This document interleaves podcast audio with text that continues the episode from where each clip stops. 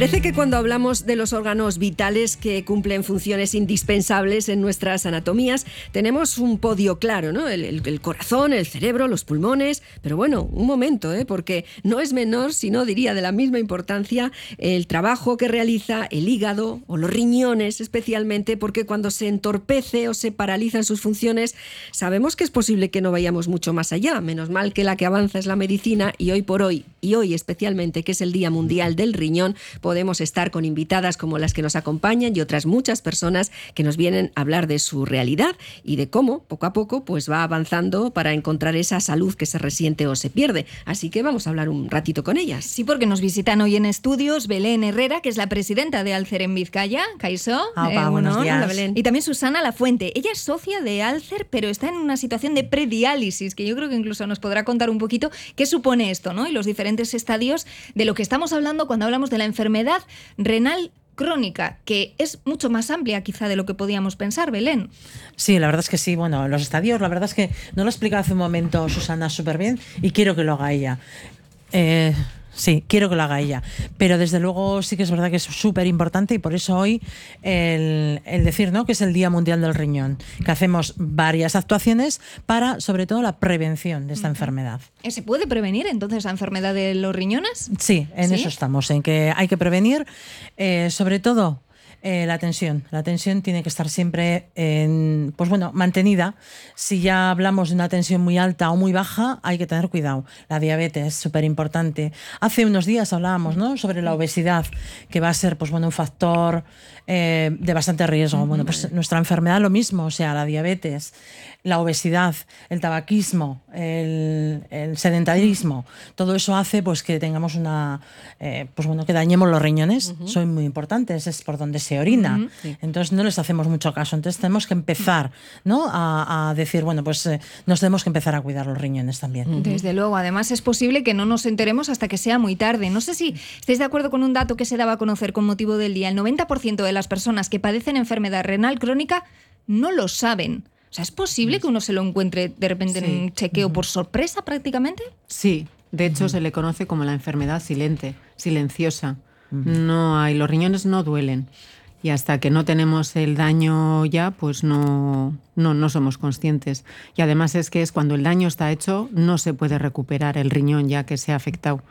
Entonces, es importante lo mismo que vamos al médico, hacernos una analítica, avinarnos el colesterol, la tensión o la glucosa, pues que empecemos a familiarizarnos ya pues con términos como filtrado glomerular. Los riñones trabajan 24 horas al día, o sea, es un órgano que no cesa de eso, es no para de trabajar. O términos como creatinina, que es una sustancia de desecho. Entonces, por eso hacemos mucho hincapié en la prevención y el diagnóstico precoz. Y que sea desde nuestro médico de cabecera, sin llegar al especialista, cuando en alguna analítica de rutina veamos algún asterisco, que nos empoderemos con ese resultado y digamos, a ver, ¿esto qué es? ¿Qué pasa aquí? ¿Qué pasa aquí? sí. los diagnósticos tempranos, por lo que estáis diciendo, son gloria bendita. Sí. Yo en mi caso, por ejemplo, eh, hace muchos años, ¿eh? pues yo acababa de tener a mi segunda hija eh, y bueno, pues yo me quería hacer la ligadura. Entonces fui al médico de cabecera y me dice, bueno, vamos a, ir poco a poco, vamos a hacer una analítica. Entonces me hicieron una analítica de 24 horas y es donde me dijeron, dice, no, ligadura de momento no, porque aquí hay algo que no me gusta nada. Entonces eh, me empezaron ya a llevar en basurto a ver qué, qué pasaba con eso, pero sí que es verdad que me la detectó el el médico de cabecera. Y ahí es donde empecé yo con mi andadura de la enfermedad renal. ¿Empieza casi siempre con diálisis o, prediálisis? ¿Qué es la prediálisis? Porque mm, eres paciente, ¿no? Sí, en este estadio. sí, bueno, pues la prediálisis, eso es el estado previo a la diálisis, como el nombre indica. Entonces, en mi caso, eh, yo empecé hace dos años con la enfermedad, me diagnosticaron un tumor en el riñón derecho, entonces me extirparon el riñón y el uréter. Lo que pasa que mi riñón izquierdo también es atrófico. La atrofia en un riñón es que es muy pequeñito, entonces no funciona como tiene que funcionar. Sí, yo tengo mm, un riñón atrofiado. Un Vamos disidente. Ah, un disidente total. sí. Vaya, pues bueno. Pues mírate el filtrado. Sí, sí. la creatinina. Está muy mirado. Está muy mirado. y esos términos es verdad que, empiezan a sonarnos. Eso es, eso es. Y entonces a partir de ahí, bueno, pues nada, entré en la asociación. Desde el hospital ya me indicaron que existía esta asociación. Eh, entré ahí y la verdad es que me han dirigido muy, muy bien. Entonces, cuidando muy mucho la alimentación, porque la alimentación es primordial, pues estoy consiguiendo eso, no entrar en diálisis. No sé si en un futuro entraré, pero mi meta a día de hoy es por lo menos entrar cuanto más tarde posible. Vale, el entonces- trasplante vendrá después Eso te iba a si decir. llega. ¿Puede no tener que llegar si se pilla pronto en este caso? o- Mm, no, lo sé, yo no lo sé, Ya. no lo sé. A También se de puede hoy- hacer, perdón, también se puede hacer un trasplante antes de entrar en diálisis, trasplante de vivo, lógicamente. Si algún familiar quiere donarnos el riñón También. y no entramos en diálisis, pero bueno, yo creo que sí que, como dice Susana, eh, tiene que estar el filtrado para mí, ¿eh? más bajito. Más bajito porque no- en una vida igual no vas a necesitar solamente un riñón, puedes necesitar varios. Eso es.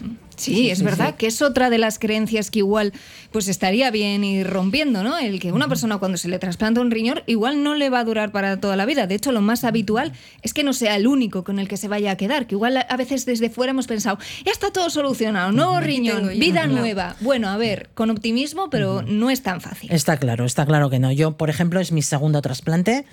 Eh, bueno, pues la medicación que tenemos que tomar para la inmunosupresión es muy dura, también nos afecta en otros temas, pues huesos y demás, pero bueno, pero que no es para toda la vida, indudablemente. Ya digo, este es mi segundo y ojalá me dure ya lo que me queda de vida, pero no siempre es así. Sí, sí. Este año tenéis un lema preparándonos para lo inesperado, apoyando a los vulnerables, que tiene además una explicación en lo que nos ha venido pasando con la salud, así en lo colectivo y la pandemia. Yo sí me acordé bastante de, de- de los enfermos que tienen que ir a, diálo- a diálisis, porque claro, es que es, es- es un ir y venir y como estaba la sanidad y todas las puertas cerradas que había, digo, ¿cómo estarán haciendo? ¿no? ¿Cómo, cómo fue?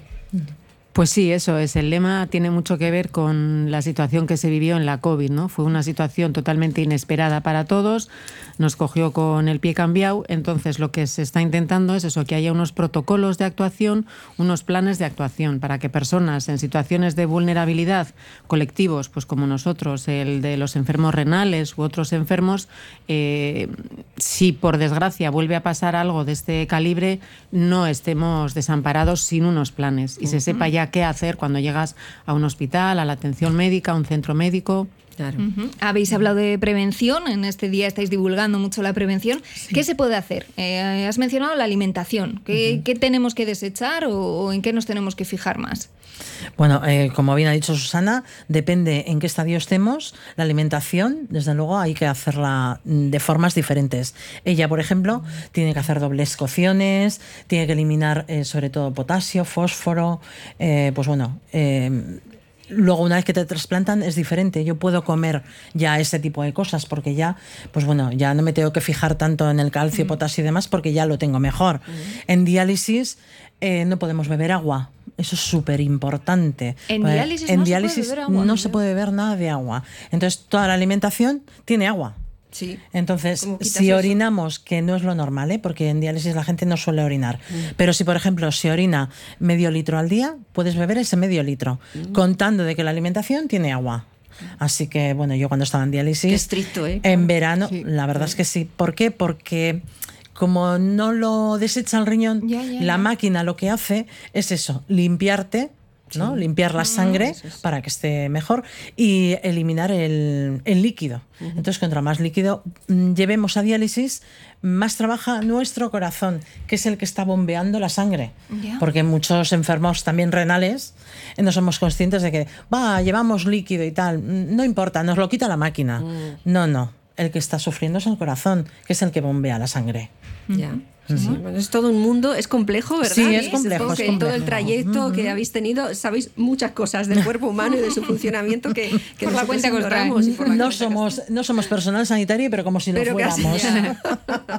Bueno, en cualquier caso es un mensaje importante. ¿Algo más que nos dejemos en el tintero que queráis de- dejar claro en Eso este es. día? Sí, pues como hoy Día Mundial del Riñón, hoy estamos en los Carrefour, tanto el de Erandio como Sestao, y está bueno, personal sanitario, enfermeras y nuestros voluntarios haciendo tomas de tensión y bueno, bueno, haciendo un pequeño diagnóstico de si puedes o no puedes tener enfermedad renal. Vale. Así que estamos allí todo el día, de 10 a 2 y de 4 a 8, así que quien se quiera pasar, pues ahí están. Bueno, pues bienvenidos será. conociendo Eso esos cuidados y reivindicando ¿eh? esa salud también del riñón, fundamental desde luego en nuestro día a día, rompiendo algunos mitos. Y, y bueno, con cierto optimismo sí querríamos también acabar, ¿no? Porque es verdad que esto, a pesar de lo que supone, y que supone mucho hasta trabajo, ¿no? Por lo que estamos viendo en el día a día, es verdad que de un tiempo a esta parte, bueno, pues hay una calidad de vida, ¿no? y hacéis el día a día duda. más o menos Sí. normalizado. Lo cual es buena noticia. es buen- Totalmente. Hace es buen balance. 40 años cuando empezamos con Eso las es. diálisis, eran diálisis enormes, Claro. 12, 14 horas. Y bueno, no tiene nada que ver Eso ahora. Entonces ahora la verdad es que somos privilegiados porque también tenemos nuestros compañeros de pulmón o de corazón que si no les llega, nosotros tenemos la diálisis. Sí, o sea que es. privilegiados. Sí. Ujú. Qué bien que hablamos de los riñones y no del riñón. Cada Eso dos, es. pues oye, tienes más margen de actuación. ¿no? Pues Belén Herrera, presidenta de Alcer Vizcaya, Susana Lafuente, socia de, de Alcer en esa etapa de prediálisis. Muchas gracias por contárnoslo con tanta claridad. Nos ha, nos ha servido mucho. Yo creo que puede Nada, a vosotros mucho. desde Muchas luego. gracias a Es que vosotras. ricasco. Es que ricasco.